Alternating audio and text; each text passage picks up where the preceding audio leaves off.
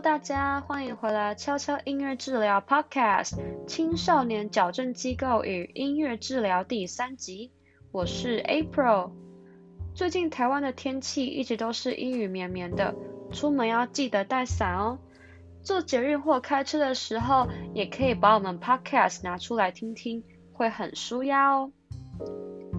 今天要来跟大家讲故事。那当然是我在观护所实习期间所见所闻啦。有一次，我的督导在团体治疗中放了一部人体打击乐的影片。人体打击乐呢，就是指使用身体部位，例如拍手、拍腿、弹指等等，可以用身体发出声响的方式来表演。反正呢，影片里的表演团体真的是很酷，整个拍摄手法也很现代。那这些孩子看到这样的表演，就开始模仿了。这个时候呢，一个念头在我心里出现：如果我把一群孩子聚集在一起表演，那不知道该有多好。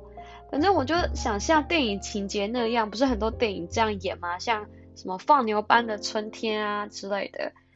那我一开始跟关护所提交我的申请书的时候，他们都觉得我疯了。第一个，在关护所里是分成三个宿舍分开行动的，以方便管理。他们吃饭啊、去上学啊，或者是做体操啊，都是分开的。但是我却想要把大家不分宿舍聚在一起。再来是把这样一大群孩子放在一起，要求他们按表操课练才艺。第一个，管理人员会很难调度，然后再下来就是。就是他们可能会没办法好好的在那里一起遵守秩序，不管怎样听起来都很困难就对了。不过人家说不可能，我就越想去做。在重重困难之下呢，终于拿到许可了。首先我们到各个宿舍宣传这个活动，然后举办小小的甄选，最后呢总共选出了十二个人。其实一开始我很紧张。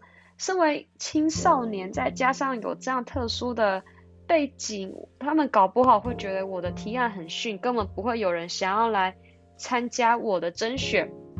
不过，当我们到宿舍宣布入选名单的时候，入选的小孩很多，竟然高兴的跳起来，当下我整个眼眶差点泛泪啊！原来小小的肯定可以让他们这么兴奋。那在来到观护所之前呢，他们到底过的都是什么样的日子呢？我们后来设了练习进度，还有表演日期。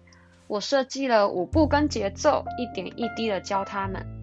一开始蛮顺利的，但是蜜月期一过，问题就渐渐出现了。练习的时候吵架啊，甚至差点大打出手啊，各种挑衅的言语啊，我在旁边看真的是快吓死。或是太兴奋了，练习的时候完全不受控制，自己跳自己的，不管我怎么制止都没有用啊。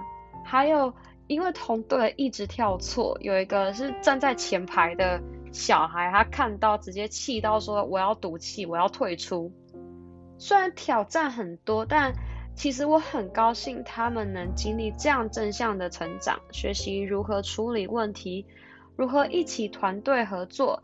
还有控制自己的冲动，最重要的是呢，我看到他们像一个普通少年一样，练习的时候打闹嬉笑，同伴跳错的时候会嘲笑对方，但是又会帮忙指导，把节奏跟舞步弄对的时候会兴奋地跳起来，互相击掌。有一天晚上，我们进行表演最后一次练习，其实光护所里上上下下的人都对。嗯，这样的大型表演感到非常的兴奋，所以很多小孩和工作人员都要求在旁边观看。我还记得最后一起到球场练习的时候，我身后跟了二十几个人，好像那个安亲班的老师一样。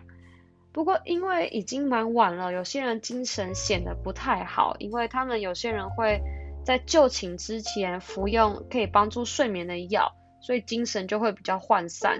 再加上人很多，整个练习进度非常缓慢，秩序也很难维持，场面真的非常混乱。那这样的情况下，压力跟无力感瞬间压垮了我，我竟然在大家面前掉泪，然后就忍不住直接哭了出来。那很惊讶的是，大家其实都瞬间安静了下来。那有人走到我旁边安慰我啊，有的人训斥旁边的人刚刚不守规矩。当下其实我觉得非常欣慰，就算已经超过就寝时间，他们还是决定把表演练好。而且他们看到我很沮丧后，会过来安慰我，并且自动把队伍整顿好。这是一个很大的进步，代表这些孩子他有同理心和上进心。他们想争取荣誉，想争取认同，可以把任何个人的意见和冲动摆在团体利益的后面。我觉得这个对他们来说是一个很大的突破。他们终于像个普通青少年了。我还记得督导看完表演之后这样跟我说。我也记得当他们表演完，观护所里的人都非常的兴奋，为他们喝彩，为他们鼓励。还有一个组长开心的说要请他们吃炸鸡，他们当下脸上那个表情就像是世界上最幸福的孩子。我看到的时候真的好感动，偶尔还是会想起那段时光啊，我觉得这是一个很振奋人心的一段经历，也让我再次呢看到音乐治疗的价值。我也从此更确定自己想当一位带给人幸福的音乐治疗师。第二期的 Podcast 就到此结束喽。想听什么内容或是问题和建议，都可以留言私讯告诉我们哦。下次见，拜拜。